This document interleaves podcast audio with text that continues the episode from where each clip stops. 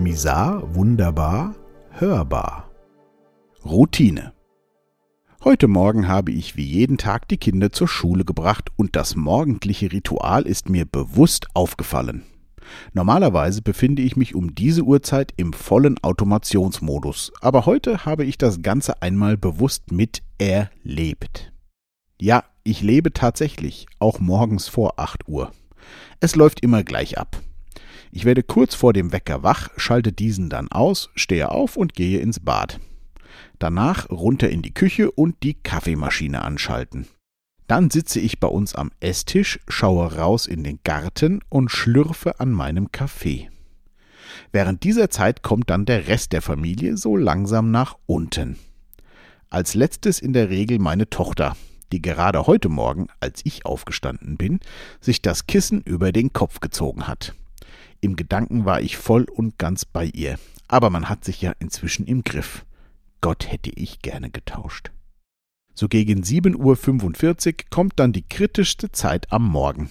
Alles zusammenpacken, fertig anziehen und ab ins Auto. Wenn das geschafft ist, geht es steil bergauf. Der Weg zur Schule hat wirklich etwas Chilliges. Wir hören Musik im Auto und unterhalten uns über alles Mögliche. Das genießen wir alle sehr. 20 Minuten später kommen wir alle drei entspannt an der Schule an. Ich helfe noch unserer Kleinen den Tornister, so nennt man im Ruhrpott den Schulranzen, anzuziehen und dann laufen die beiden die letzten Meter gemeinsam zur Schule.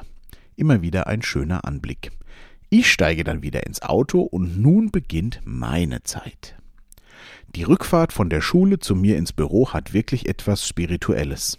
Gute Musik im Hintergrund meditiere ich auf der angenehm gefüllten Strecke.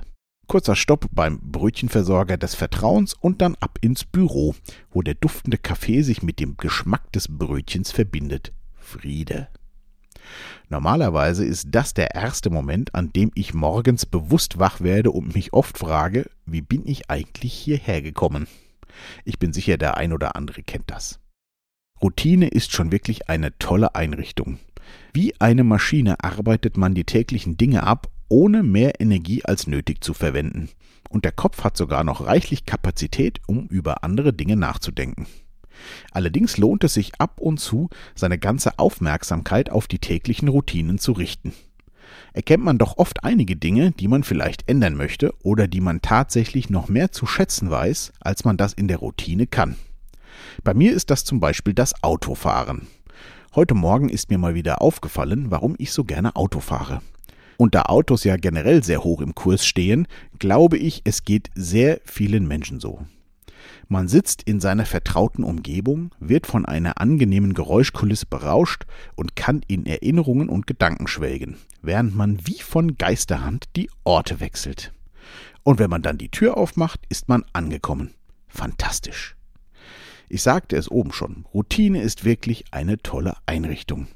Für mich wäre es undenkbar, sich morgens in einen vollen Bus oder in eine volle Bahn zu quetschen und dort mit Kopfhörer auf den Ohren von A nach B zu kommen. Als wir in Stockholm gelebt haben, habe ich das zwar auch gemacht, aber an den Ortswechsel mit dem Auto kommt das nicht im entferntesten ran.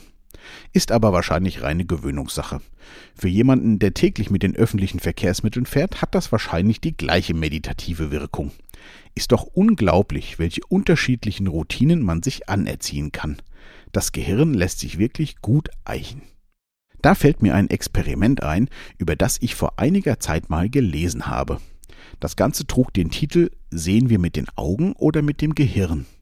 Ich weiß leider gerade nicht mehr, wo ich das gelesen habe und von wem es war.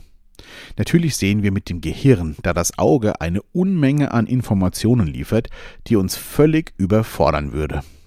Das Gehirn sortiert die für uns relevanten Informationen dann entsprechend aus und das ist dann das, was wir zu sehen glauben. Man hat vor einiger Zeit einmal ein Experiment gemacht, bei dem einige Menschen für mehrere Wochen eine Brille aufsetzen mussten, die auf beiden Gläsern zur Hälfte gelb und zur Hälfte blau gefärbt war.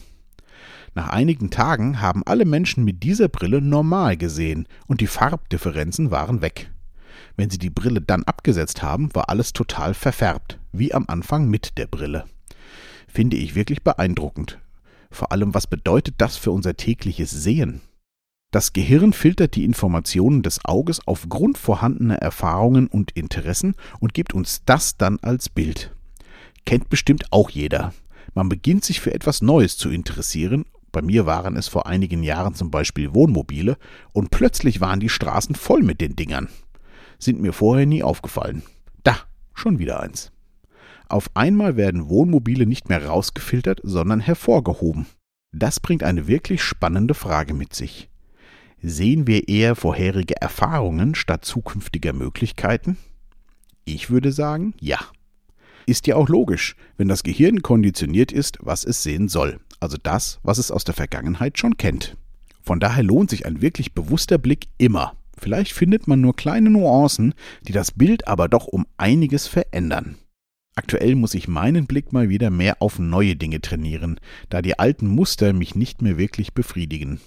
Ich bin seit längerem auf der Suche nach einer neuen Aufgabe, einer neuen Idee, und mit den alten Denkmustern lande ich leider allzu oft in der Sackgasse. Also zwinge ich mich mal wieder mehr zur Aufmerksamkeit und hoffe, dass mir in naher Zukunft etwas Neues ins Auge bzw. ins Gehirn springt. Ich werde berichten. In diesem Sinne, bleibt gesund und wach.